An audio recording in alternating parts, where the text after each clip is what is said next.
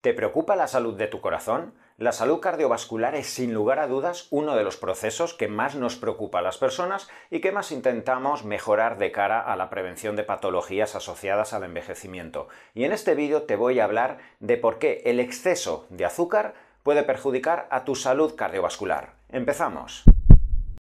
Una de las patologías que más azotan a nuestra sociedad actual y que por desgracia van en aumento son todas las patologías que giran alrededor de procesos cardiovasculares, de trombos, de ictus, de procesos neurovasculares. Cada vez escuchamos hablar más de procesos como los infartos al corazón, la angina de pecho, el ictus, las placas de ateroma que te pueden generar esos eventos cardíacos a medio y largo plazo y mucho se habla de las diferentes estrategias que tenemos que tener de forma integrada para evitar todos estos procesos vasculares. Hablaríamos de fármacos que en determinados momentos pueden y deben tener su uso, como los betabloqueantes, los antihipertensivos, determinados fármacos dirigidos a mejorar tu metabolismo. Pero creo, sin lugar a dudas, que la mejor prevención de todos estos eventos es la sostenibilidad de herramientas naturales en torno a la nutrición, al deporte, a la mejoría de tus biorritmos, la mejoría de la ansiedad que tanto impacta en la adrenalina,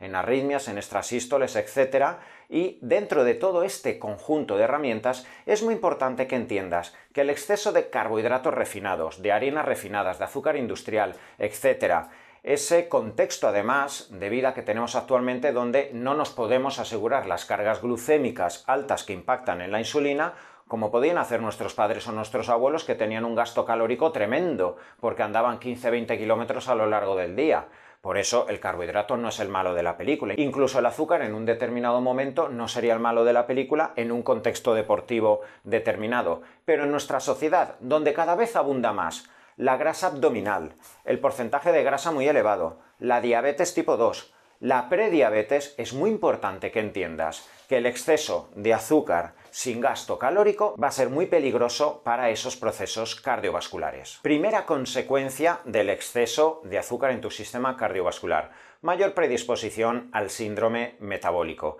El síndrome metabólico sería el desequilibrio, la patología metabólica, como consecuencia de la pérdida de la sensibilidad periférica a la insulina, de forma que con el paso de los años tu metabolismo empieza a tener un síndrome por el cual acumulas grasa abdominal, grasa visceral, y esto se encuentra muy muy vinculado a las patologías cardiovasculares. Fíjate que en unos tiempos donde podemos ser excesivamente reduccionistas a la hora de hablar del colesterol, el colesterol es una condición sine qua non para que tengas una placa de ateroma, pues se tiene que oxidar, tiene que dar lugar a la internalización de las moléculas LDL en las capas íntimas arteriales pero, sin lugar a dudas, si existe un contexto favorable para esa oxidación de las moléculas del LDL, la formación de las llamadas células espumosas inflamatorias y la predisposición al depósito de calcio en esas placas, si existe ese perfil inflamatorio de base que predispone y esto se encuentra muy claramente en las personas con síndrome metabólico, pues vas a tener muchas papeletas.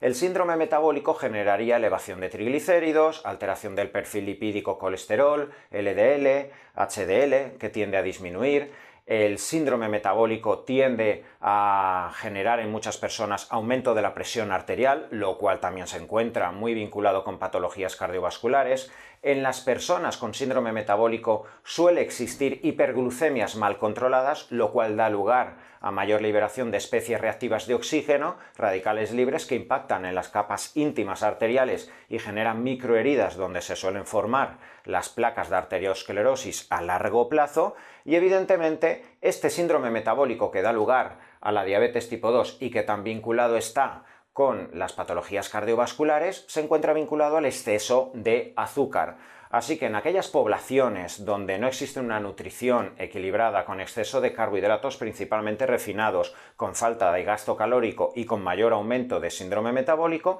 suele existir de forma paralela mayor índice y mayor prevalencia de patologías cardiovasculares. Segunda consecuencia perjudicial para tu sistema cardiovascular como consecuencia del exceso de azúcar. Mayor inflamación. Te he estado hablando anteriormente del síndrome metabólico, ese síndrome ocasionado como consecuencia de la pérdida de la sensibilidad a la insulina Y siempre en el síndrome metabólico existe una mayor acumulación de grasa abdominal, grasa visceral. ¿Cuántas son las personas a partir de los 40, 45, 50 años que empiezan a desarrollar ese síndrome metabólico, esa grasa abdominal? Aparentemente incluso puede parecer que estás delgadito, pero tienes poca masa muscular, grasa abdominal, pero ¿qué ocurre con ese adipocito que aparte de acumular triglicéridos genera una mayor elevación de citoquinas, moléculas inflamatorias en nuestro plasma sanguíneo. A este proceso se le llama lipoinflamación, que como consecuencia vamos a tener mayor carga de esas citoquinas inflamatorias como el factor de necrosis tumoral alfa,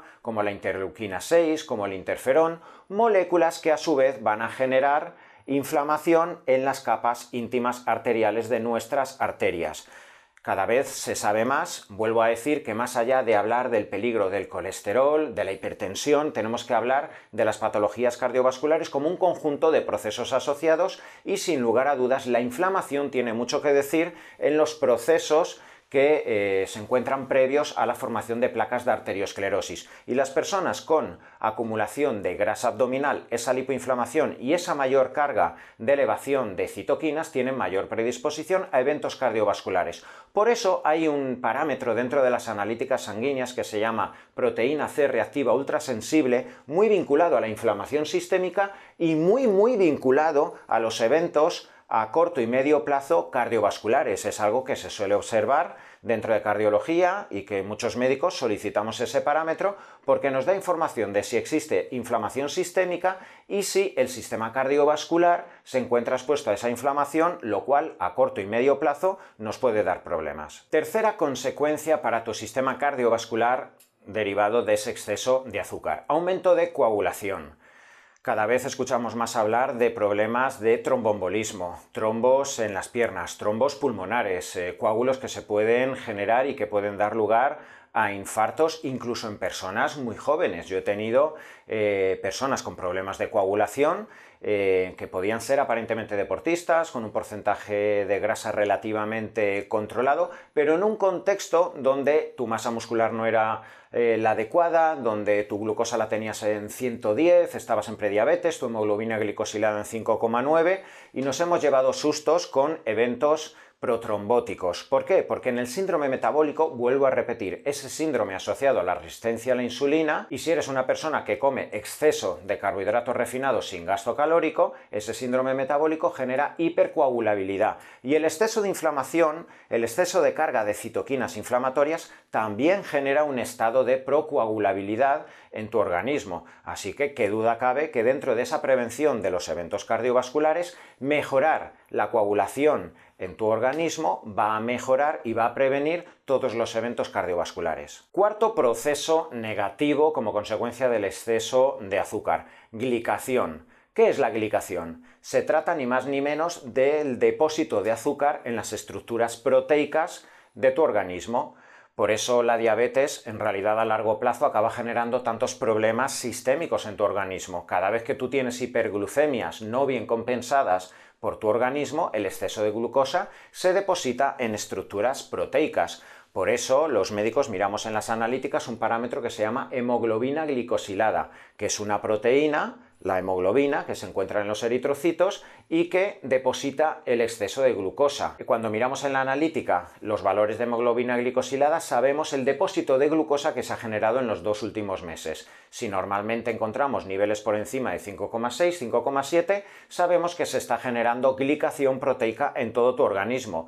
Esto dará lugar a problemas en tu retina, en tu riñón, en tu sistema nervioso donde se produce glicación, pero esto también generará glicación en las capas internas de tus arterias. De ahí que se puedan generar problemas vasculares en los extremos distales de tus manos, de tus pies, esto genera mayor predisposición a infección de heridas, a pie diabético, esto puede dar lugar a la disfunción eréctil como consecuencia de que los vasos sanguíneos no se dilatan en los cuerpos cavernosos del pene. Y evidentemente la glicación es un proceso muy peligroso a medio o largo plazo para todas las personas que no tienen su metabolismo bien, que van a ir generando cada vez más depósito de glucosa en las arterias coronarias y que finalmente predisponga a un caldo de cultivo que dé lugar a esos infartos, a las placas de ateroma y a todos estos eventos cardiovasculares que estamos intentando prevenir. Quinta consecuencia negativa para tu sistema cardiovascular como consecuencia del exceso de azúcar. Consecuencias negativas hormonales. En todo paciente con resistencia a la insulina, con síndrome metabólico, puede existir eh, un desequilibrio hormonal muy profundo. Empecemos por la insulina. ¿Cuántas son las personas que, como consecuencia del consumo excesivo de azúcar refinado, de carbohidratos de alta carga glucémica, falta de ejercicio, etcétera, pueden acabar con hiperinsulinemia? Y la insulina es proinflamatoria cuando se encuentra en niveles por 2, por 3, por 4 o por 10, como he llegado a ver en consulta con algunos pacientes, el caldo de cultivo de inflamación, la afectación que se produce directamente en las capas íntimas arteriales es muy profundo y por eso muchos de los pacientes con hiperinsulinemia tienen más predisposición a eventos cardiovasculares. Pero más allá de ahí, el exceso de consumo de azúcar y ese síndrome metabólico y resistencia a la insulina que se puede generar puede dar lugar a estragos hormonales como el hipotiroidismo, que va a impactar a su vez en el metabolismo, puede dar lugar a estragos en la testosterona, que cae, se desploma literalmente en muchos hombres a partir de los 35 o 40 años con diabetes tipo 2, con síndrome metabólico y la testosterona es crucial para tu musculatura en tu corazón. El corazón no deja de ser un músculo con receptores androgénicos y necesitamos esa testosterona para que tu ventrículo izquierdo funcione de forma eficiente, para que se contraiga eh, de forma correcta. La testosterona favorece la liberación de óxido nítrico y favorece la vasodilatación tan sumamente importante para evitar la hipertensión, etc. El exceso de azúcar, el exceso de resistencia a la insulina y de hiperinsulinemia puede generar exceso de cortisol por inflamación en tu organismo y el cortisol nos puede alterar aún más si cabe el síndrome metabólico porque es hiperglucemiante, con lo que vamos a entrar en un callejón sin salida. La pescadilla que se muerde la cola porque más cortisol vas a elevar por estar en estado proinflamatorio, por tener resistencia a la insulina y el cortisol genera catabolismo muscular y luego cada vez que sigues comiendo ese carbohidrato refinado, ahora acumulas cada vez más grasa abdominal, generas más inflamación, generas más alteración cardiovascular y es todo eh, una cadena que se va retroalimentando. Es por ello tan importante, vuelvo a repetirte, que no seamos reduccionistas con el azúcar. Te estoy hablando de exceso de azúcar, de exceso de carbohidratos refinados y sobre todo según el contexto. Si eres una persona con mucha masa muscular, que haces deporte, que quemas muchas calorías, que tienes sensibilidad a la insulina, incluso es necesario tomar azúcar, como la ciclodestrina, como la milopectina, que son batidos literalmente de azúcar con un alto impacto insulinémico que posterior al entrenamiento o el arroz blanco posterior al entrenamiento puede tener un sentido. ¿Qué ocurre cuando en este perfil inflamatorio, en una persona que durante años ha comido mucho azúcar refinado sin gasto calórico, perdiendo masa muscular con el paso de los años, sigo ingiriendo hidratos de carbono refinados? Como ya casi no tengo masa muscular, porque además mi cortisol me está generando catabolismo, cada vez ahora que como un poquito, si a lo mejor es una décima parte de lo de hace 5 años cuando entrenaba, pero ahora me genera petardazos de insulina que retroalimenta y me predispone a esos eventos cardiovasculares. Así que en todo momento, como siempre te explico en todos mis vídeos, hablemos de contextualizar y ese exceso de azúcar puede ser exceso para esta persona, pero para la persona de al lado puede ser incluso un déficit porque te hace tres horas de bicicleta por la mañana y una sesión de CrossFit por la tarde. Hablar de salud cardiovascular implica hablar de todas las herramientas que de forma sostenibles van a prevenir los eventos cardiovasculares que por desgracia cada vez son más prevalentes en nuestra sociedad. Hablar de esa prevención debería implicar conocer las mínimas herramientas a efectos de nutrición, a efectos de deporte, a efectos de descanso, evidentemente que van a permitir tener controlado tu perfil lipídico, que van a permitir controlar tu hipertensión, tu composición corporal, etc. Y esa sería la mejor de las medicinas que nos va a permitir tener una longevidad y una mejor calidad de vida.